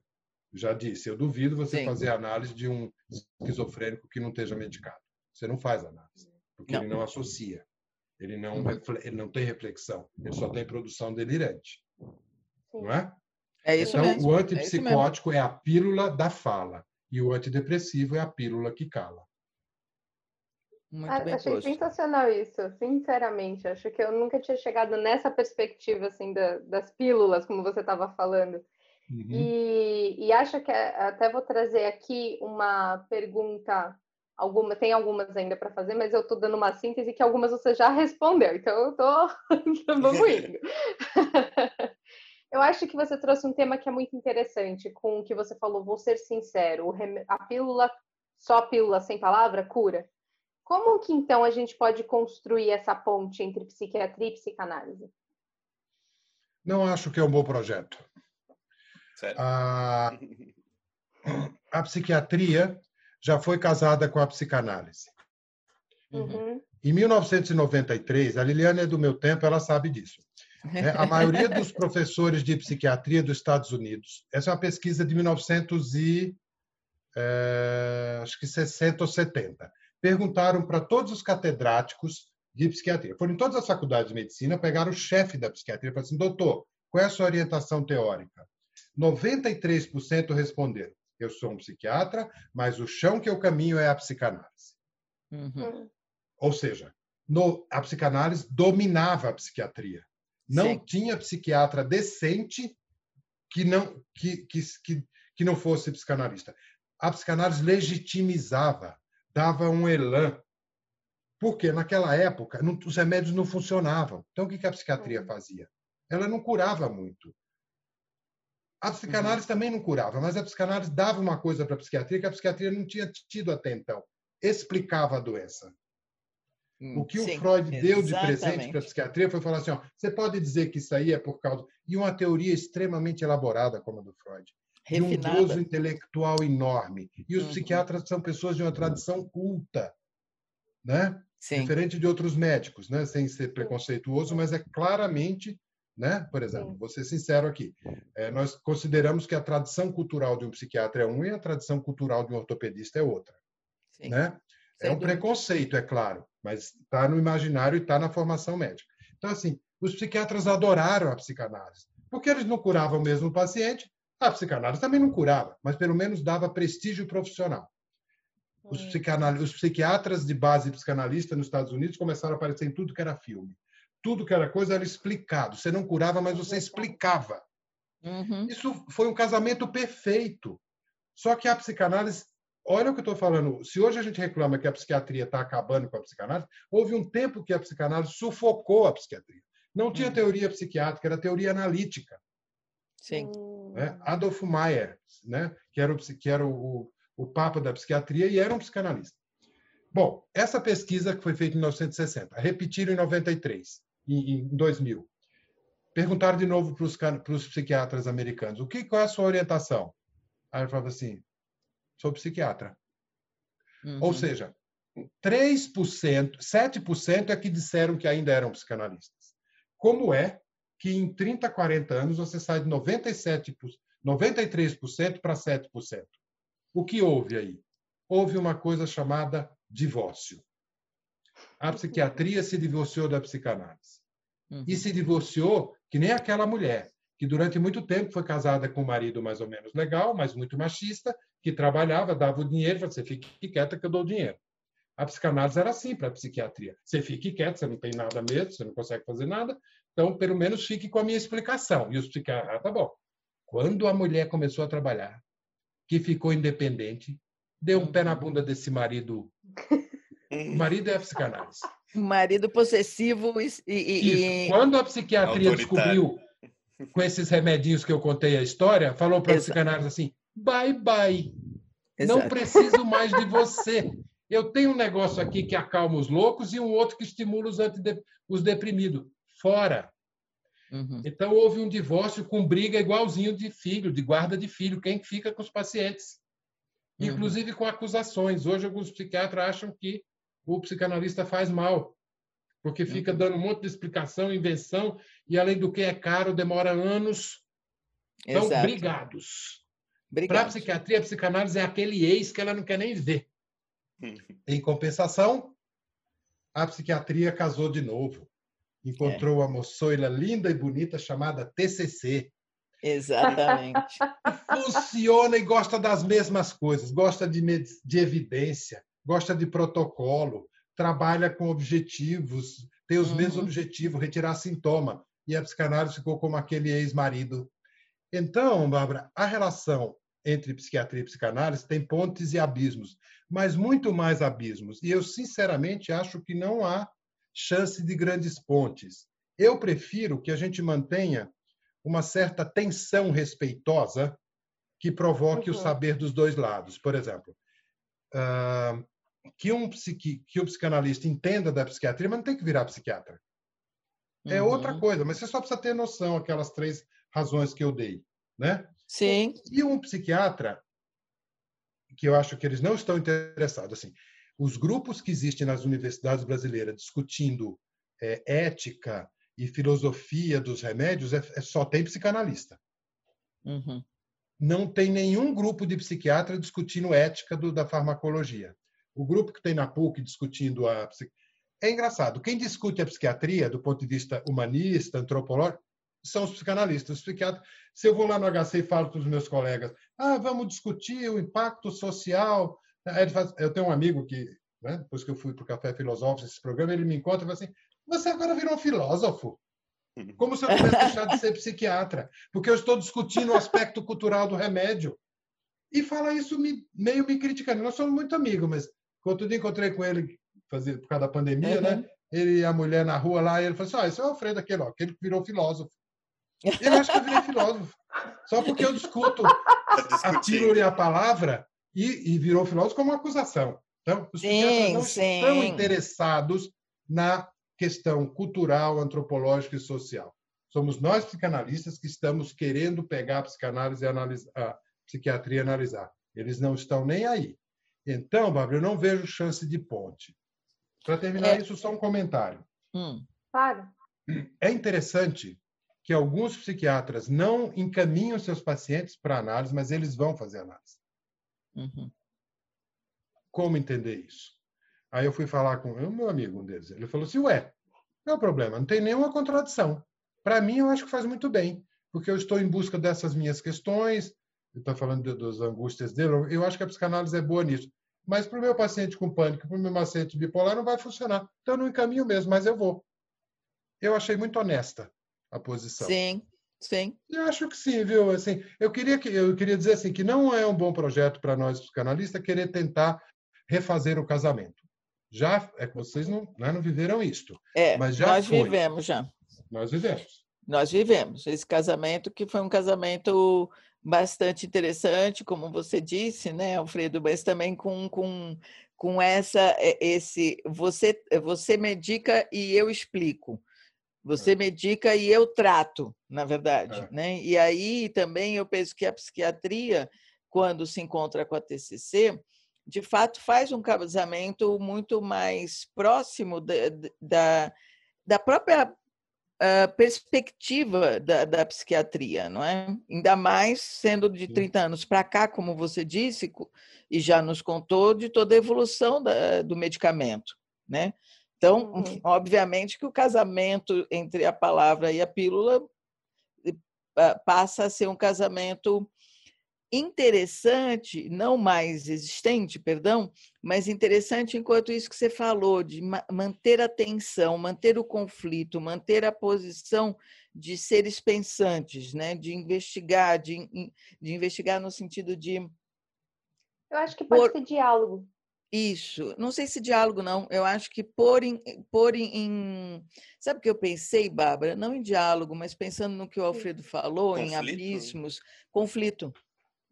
O conflito hum. aí é pertinente, principalmente para nós psicanalistas, né? talvez não para os psiquiatras de hoje, mas pertinente enquanto uh, atravessamento do que já está dado, de, uhum. daquilo que está dado como verdade ou como resposta. Né? Gera um tensões. Pode, claro que você pode. Não, pode terminar, desculpa. Não, imagina, imagina. É que eu ia emendar com uma pergunta que eu tenho para o Alfredo, mas vai no teu exemplo. Henrique. Ah, tá. Depois eu faço a pergunta. Não, é que é um exemplo bem besta mesmo, por isso que eu até pedi desculpa para dar ele. Imagina. É como se o marido e a mulher se separassem, só que eles ficam postando coisas legais que eles fazem no Instagram e cutucando um ao outro. Isso é o conflito, porque eles se cutucam e eles acabam fazendo mais do que o outro. E isso vai fazendo com que tanto a psiquiatria quanto a psicanálise tenham outras formas. É um cutucão, um conflito bom. Produtivo, né? Produtivo, acho que é a palavra melhor. É porque é na frustração que a gente tem a capacidade criativa com maior ênfase, né? Sim. Porque é. aí tem as duas partes, as duas forças que brigam né? De certa forma, bem é. aspas, é. né? Uma com a outra para chegar Não, a conclusões novas. Tira, tira as aspas. aspas. Pode tirar, tirada, Henrique, tirada. sem problema algum. A Limpei, gente briga ó, mesmo. É briga mesmo. É briga mesmo. Ah, eu, eu, gosto de fazer todo mundo ficar feliz, né? Então não pode, ó. Não há nada de pílula para vocês. Tem briga sim. Uh, e isso que esse conflito nessa briga entre as duas forças é o que gera talvez a evolução ou desenvolvimento das duas ciências, né? Para Sim. o bem de quem? Do paciente, daquele que está com essa dificuldade, com esta psicopatologia. É, Posso só é. fazer um parênteses importante aqui? Sim. Apesar da gente falar desse conflito, eu acho que ainda é muito importante para os seres pensantes que estejam ouvindo essa nossa discussão, que se o paciente tiver a necessidade, ele precisa sim de medicamento, tá, gente? Não, é... não falem, não, não vou mandar para o psiquiatra porque é um conflito que eu preciso gerar. Não, não faz isso, por favor. Não, não, não, não, não. não, não usem seu paciente de escudo. É, vão resolver os seus conflitos nas suas análises, por favor. Né? É. Não vou botar os seus conflitos Boa. atuar nos outros. Boa. Mas a, a, minha pergunta para o é. Alfredo, emendando nisso que estamos tratando e conversando, é, e dialogando, é, é, você falou há, um, há, um, há, há poucos instantes da diferença entre a cura para a psiquiatria ou para a medicina e a cura para a psicanálise, a la Freud. Fala um pouco mais sobre isso, Alfredo. Bom, então, a cura para a psiquiatria e para a cura psiquiátrica é a cura médica, que é a remoção dos sintomas, tá? Então, tá. assim, está triste, deixa de estar tá triste, não consegue trabalhar, passa a trabalhar. Tá. Como é a cura psicanalítica, né? Eu acho que é, isso evoluiu, mas a frase que me orienta como psicanalista está no final dos estudos da histeria. Quando Freud termina, ele termina mais ou menos assim, dizendo que algumas pessoas estão criticando a nova terapia que ele está propondo, né? Isso é 1894, né? Como uma mera substituição de sintomas. Né? Essa era uma acusação que foi feita à psicanálise naquela época. Então, o Freud fala assim: olha, isso não é legítimo, isso não é legítimo. Assim, isso não, não, não é importante, porque se eu conseguir fazer com que as minhas pacientes histéricas trabalhem, vivam e amem, eu estou satisfeito. Então, eu acho que essa é a coisa que me norteia. Nós somos clínicos, Clínicos trabalham com pessoas, pessoas que vivem, que amam e que trabalham. Diferente de ser um teórico. O Freud foi as duas coisas. Alguns de nós são as duas coisas. Mas o papel na clínica é ajudar aquele ser humano a viver melhor. Qual outra função seria? Se eu quero usar aquele ser humano para aprender como funciona o psiquismo, isso chama ciência. E o Freud foi acusado muitas vezes disso, de não se importar com a vida específica da dona Teresa e sim com o que ele poderia aprender dela para teorizar sobre o inconsciente. Mas eu acho que Freud também foi um clínico. Esse final do, do livro sobre os estudos da histeria demonstra qual é o, o, o projeto de cura do Freud.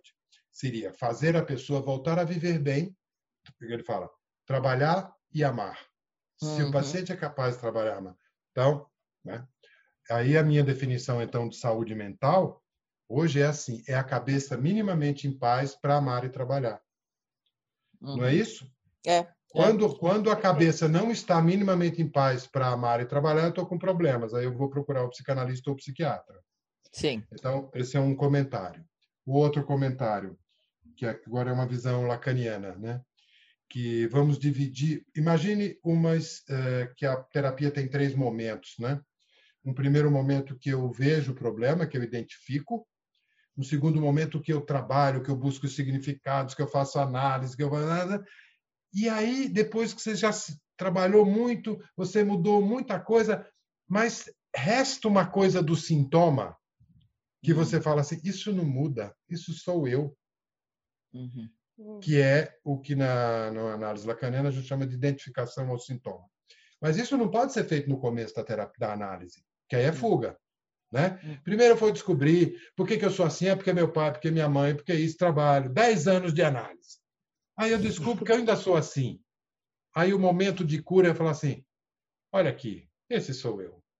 Dito de um jeito legal. Não é, ah, esse sou eu, eu sou um bosta. Aí não, não. A identificação ao sintoma, que é o critério de cura, vamos dizer assim, lacaniano, é uma uhum. coisa assim, é libertadora. Libertadora, nem é vitimosa, nem culposa. Ah, eu sou assim é porque minha mãe isso. Ah, eu sou assim. Ah, eu sou assim porque eu sou um bosta. Não chegou ainda na cura. Então, a cura analítica não é ausência de sintoma. Uhum. Até porque nós, na psicanálise, entendemos que o sintoma não é só um vírus que entrou em mim ele é parte de mim, diferente da psiquiatria. A psiquiatria trabalha com a doença como uma disfunção cerebral bioquímica que eu vou corrigir e aí eu estou bem. Na psicanálise, eu falo assim, olha, então a cura psicanalítica pra, tem para mim estes, estes nuances aí. Sim, sim. Uhum. Sim, com certeza. É, eu penso que compartilhamos, não é? Compartilhamos. Não é seres pensantes aqui do, da Inset Psicanálise. Com certeza. Com certeza, eu não tenho nada a acrescentar assim na nada fala a acrescentar, eu só concordo. Assino embaixo e pronto. É, eu também assino embaixo, junto com o Alfredo. Eu só, eu só, complementaria dizendo assim, que nem a Melanie Klein disse, né? Uma criança brincando, se alimentando ah. e dormindo bem, ela está bem. Ela está e está tudo bem. Né? Até porque, como ela mesmo diz, que a experiência dela mostrou que não há uma integração completa. Quanto mais a gente corre nessa direção, mais insights dos nossos impulsos e ansiedades nós teremos. Mas ela traz algo que, no entanto, mais força de caráter e melhor equilíbrio emocional nós teremos. E aí eu lembro o que o nosso professor nos diz sobre embrutecer. Né? Então, quando as nossas lanças machucam os outros, é muito importante o nosso cuidado e o cuidado médico também. Muito bem, muito bem posto. Muito mesmo. É, acho que a última pergunta que eu tenho aqui também, porque a gente já está chegando aqui no fim do nosso tempo, é, Alfredo, teve um comentário, calma, ainda não é o fim, tem uma pergunta ainda, calma, segura. Mas teve um comentário que você fez em um episódio do Café Filosófico que me chamou bastante atenção e de nós aqui também, que você falou assim: o mundo pós-moderno padece de ansiedade. E aí a minha pergunta, acho que é muito interessante: por que ansiedade e não a depressão? Porque para todos, pelo menos, sempre foi depressão, mas hum, por que ansiedade? Porque a depressão é o ponto de chegada e as pessoas partem da ansiedade. Então, assim, Bárbara, uma ansiedade mantida por muito tempo aponta para a depressão. É hum. claro que eu, eu tenho consultório, você tem, a gente está vendo, as pessoas estão deprimidas, mas elas Sim. não começaram deprimidas. A depressão é um ponto onde você chega, o começo é a ansiedade. E não, não é só uma impressão de consultório. Uhum. Recorrendo, eu também sou um psiquiatra, também gosto das evidências, das coisas. Né? Então, recorrendo a um trabalho da Universidade de Harvard, belíssimo, na minha opinião. Eles foram estudar pacientes deprimidos retrospectivamente e foram perguntar uhum. para essas pessoas como foram os últimos cinco anos dela. E o índice de pessoas deprimidas que tinham tido transtornos de ansiedade, não é angústia, viu? Uhum. É aquela que, que a psiquiatria chama ansiedade mesmo. Tinham tido uhum. TAG, pânico, fobia, né, hipocondria, né? diagnosticada. O número de pessoas que nos últimos cinco anos tiveram ansiedade é muito alto. Então, eles fizeram essa teoria de que a pessoa começa ansiosa e depois a ansiedade mantida muito tempo leva à depressão. Então, é por isso. O que nós estamos vivendo agora? Nós já estamos há um, quase uns oito meses ansiosos com a Covid. Talvez daqui a pouco a gente esteja ficando mais, por exemplo, talvez o sintoma da segunda onda mais prevalente seja a depressão e não a ansiedade a depressão do desencanto da segunda onda, de você falar assim, porra, a gente fez tudo isso, se isolou, e ainda tem esse negócio. É o que o pessoal da TCC né, chama de é, desamparo aprendido. É um, é um experimento, desamparo aprendido, desamparo no sentido psicanalítico até da palavra. Não é desamparo de criança social desamparada, né? é desamparo de desencanto com a vida. Né? Uhum. Né? Uma frustração. É, olha o experimento que cruel. Você pega um ratinho, e coloca ele num tonel de água quente. E esse tonel tem umas escadinhas para ele fugir. Ai, que horror. Ele foge. Então você ensina ele que é possível fugir ali da água quente. Depois você transfere para um tonel que é liso, não tem escadinha. Ai, que e não tem como o rato fugir. Então, ele fica lá tentando, ele luta, luta, luta, luta, uma hora ele desiste. Então, é isso assim, talvez a gente a gente tenha um pouco mais de depressão na segunda onda do que na primeira, mas respondendo à sua pergunta, e não só na Covid, o mundo pós-moderno é ansioso, porque a velocidade do mundo pós-moderno é supra-humana. Uhum. Você não consegue ler na velocidade que se publicam coisas. Uhum. Por exemplo, quando o Brasil foi descoberto, levava dois meses para vir de Portugal ao Brasil, de caravela e levava, sei lá, dois dias para ler um livro de 50 páginas. 500 anos depois, leva, em vez de dois meses, você faz Portugal, é, Recife em oito horas. Só que você lê um livro de 50 páginas enquanto nos mesmos dois dias.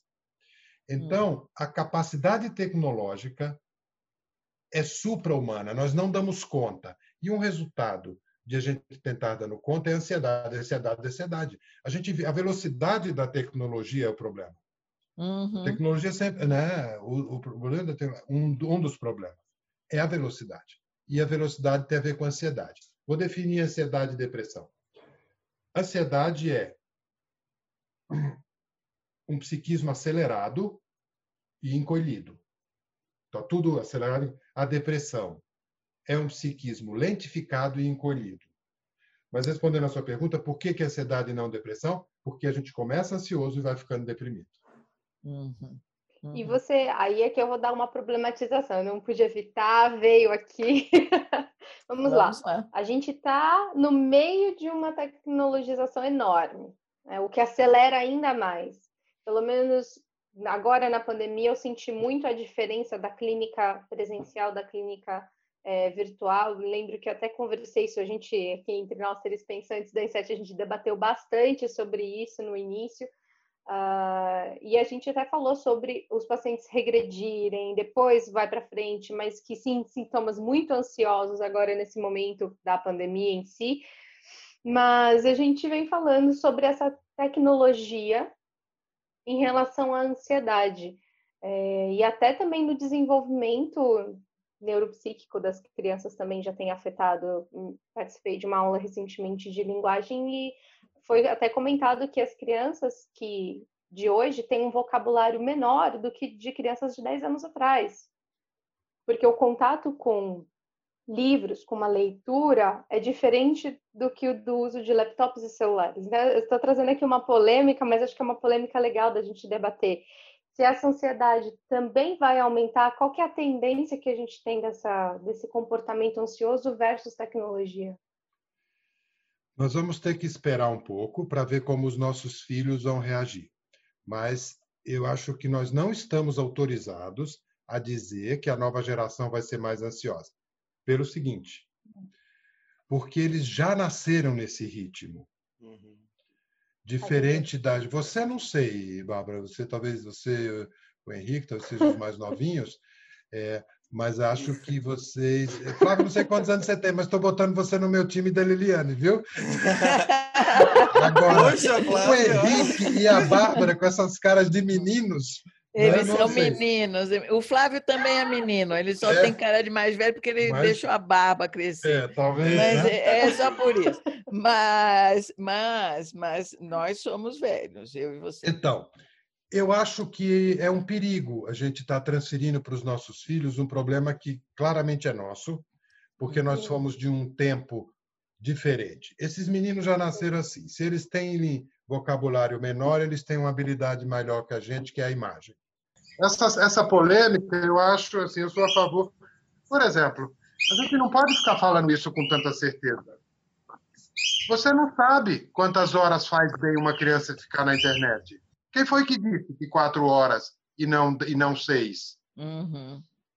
É claro que, como pai, você tem que responder. Você mesmo sem ter evidência, você vai tomar a postura. Não vai ficar mais que quatro. Ah, por quê? Porque eu estou falando que não. Na falta de evidência, eu vou tomar uma escolha. Mas eu acho, Bárbara, que não é garantido que os nossos filhos sejam mais ansiosos uhum. que a uhum. gente. Pode ser que eles lidem melhor com a velocidade. É, você sabe, ontem eu estava conversando, meu filho. Está me ouvindo? Tem... Estamos, estamos te ouvindo. Tá, tá, está nos ouvindo também? Tá. Tá. Estou. Tá. tá. Ontem eu estava conversando eu sobre essa temática que a Bárbara trouxe, que eu acho tão importante para todos nós, e é, com meu filho. Meu filho tem 18 anos. E aí eu estava falando, não, mas eu não entendo algumas das palavras que você coloca no WhatsApp para mim, parará, isso parece hieroglifo para mim. Aí ele disse assim, mãe, parece hieroglifo para você porque você lida com a palavra palavra escrita. Eu lido com a palavra como imagem.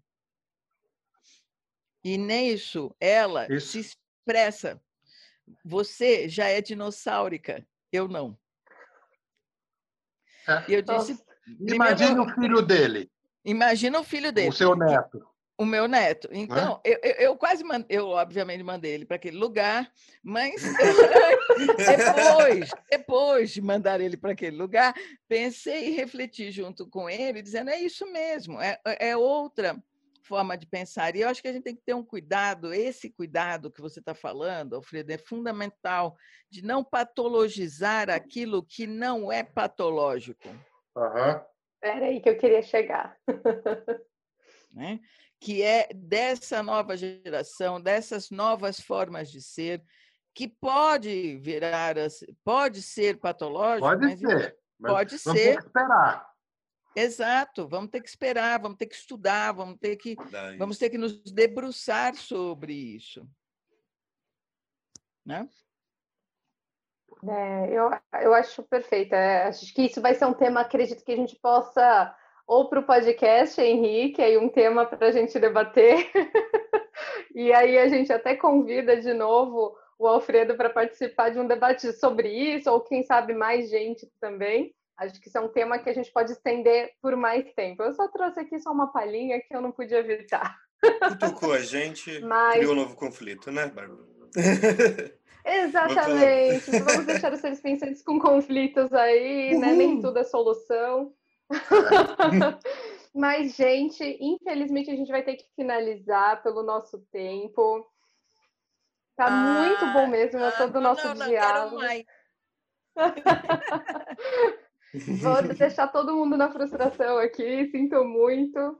Mas eu, de novo, agradeço muito a sua participação, Alfredo, por estar aqui com a gente nesse episódio especial do Diálogos no Divã e do Freud Não é Tcheco. Eu acho que trouxe para a gente uma outra perspectiva de uso do medicamento, de ver essa uh, não mais existente ponte entre a psicanálise e a psiquiatria, mas acho que da gente poder olhar para esse mundo pós-moderno que estamos inseridos e o que vem para frente, para a gente começar a já atualizar as coisas, a gente precisa acompanhar esse ritmo. A gente não pode ficar para trás em relação a tudo isso. Acho que você trouxe uma perspectiva muito boa para a gente, que eu agradeço mesmo por estar aqui com a gente. Tá? E, então, seres pensantes, se vocês tiverem qualquer dúvida sobre esse tema ou queiram compartilhar alguma experiência conosco, coloquem nos comentários aqui do nosso canal, mandem para a gente também nas nossas redes sociais. E eu quero agradecer a todos, foi muito bom ter todos vocês. Então, quem quiser já começar as finalizações para a gente poder encerrar, se quiser, por favor, Simonete, professor, eu estou tentando não falar professor, eu admito. Mas se quiser, por favor, finalizar para a gente poder encerrar. Sim, muito obrigado. Foi uma conversa, obrigado pela conversa. Foi realmente uma conversa bastante interessante, bem rica, legal as problematizações. Gostei muito desse bate-papo. Muito obrigado pela oportunidade a todos vocês. Eliane, Henrique, Fábio e você, Bárbara, pela condução aí. Vão ter obrigado, outras, sim. Doutor, professor, muito obrigado. Eu lhe digo que sempre estou contigo nas aulas de psicologia e saúde. Celebramos você da melhor maneira que podemos. É uma honra a mim ter essa possibilidade de falar de você para os meus discentes, que são 40 no momento na psicologia de saúde e que gostam muito da sua obra, da sua simplicidade, da sua didática, que é fenomenal, que ler o manual técnico é ouvir as suas palavras, doutor. Então, isso é fenomenal, é uma simplicidade, é uma é algo que lembra de Bo, né, quando Freud fala de cura pela palavra. Então, é sensacional, é maravilhoso, é uma honra. Muito obrigado, professor, por isso que você nos oferece. De verdade. Obrigado, Flávio. Isso é sincero do meu coração. É, Temos um grande fã aqui. Bom, Alfredo, meu querido, obrigada por você ter aceito, aceito o convite nosso, por esse bate-papo, por essa conversa livre, espontânea, clara e transparente da pessoa e do profissional que eu conheço há muitos anos, que com certeza só poderia ser assim. Uh, e contamos com você em outros momentos para outros bate-papos, outras conversas. Muito um bem, estou um aqui. Um grande abraço. É isso aí, gente. Muito obrigado também pela participação de todos nesse, no, nesse episódio diferente de Diálogos no Divã com Freud no Etcheco. Uh, mas já deixo também aqui o convite para o Dr. Alfredo Simonetti, que em um próximo episódio de Freud não é tcheco, ele está super convidado para a gente falar tanto sobre o tema que a Bárbara abriu muito bem para a gente aí agora, como sobre outros temas que estão ligados assim ao seu é, objeto de estudo, ou seja, todo ser humano, né? E esteja muito bem é, convidado. Gostaríamos muito de tê-lo no aqui novamente e obrigado novamente por estar aqui com a gente. Obrigado, pessoal. Boa tarde. Ponto dispensantes, o, o professor Simonetti teve que sair rapidinho aqui, que ele tinha um outro compromisso, mas agradeço a todos vocês que assistiram até aqui. Quem quiser saber mais sobre o, o trabalho do, do Dr. Simonetti, a gente vai deixar os contatos das redes que ele tem aqui nos nossos, uh, na descrição do vídeo e também no do Spotify. E caso alguém tenha se interessado pelo Inset, pode visitar o nosso site no www.inset.com.br, Inset com dois T's, e nas nossas redes sociais também. Todos os links vão estar na descrição do YouTube e do Spotify. Muito obrigada por ter ouvido até aqui tenham vários insights com a Inset. Tchau, tchau, gente. Agora... Tchau, gente. Agora sim. Tchau, tchau. Agora sim. Tchau, pessoal.